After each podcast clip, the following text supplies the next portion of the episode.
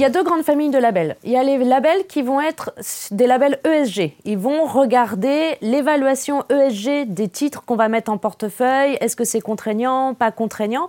Donc ça va être le cas du label ISR français, du label belge a, qui s'appelle Towards Sustainability ou euh, du label euh, également allemand.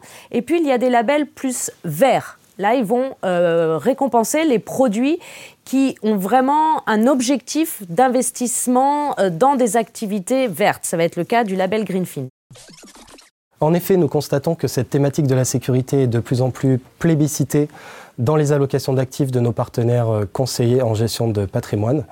On voit une omniprésence finalement des solutions de sécurité dans notre quotidien.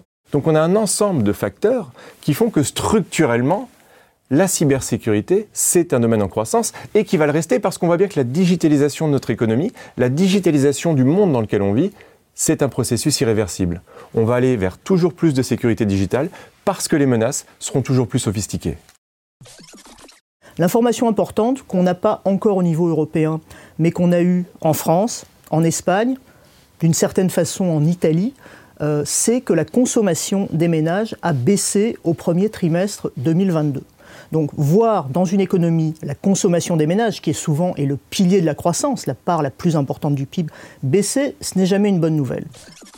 En ce qui concerne la résiliation à tout moment du contrat d'assurance, celle-ci va s'appliquer au contrat d'assurance emprunteur souscrit par des consommateurs pour des crédits à usage d'habitation ou à usage mixte, habitation et professionnel. En ce qui concerne ensuite la suppression des formalités médicales, c'est le même champ d'application, à savoir les mêmes contrats d'assurance qui sont concernés.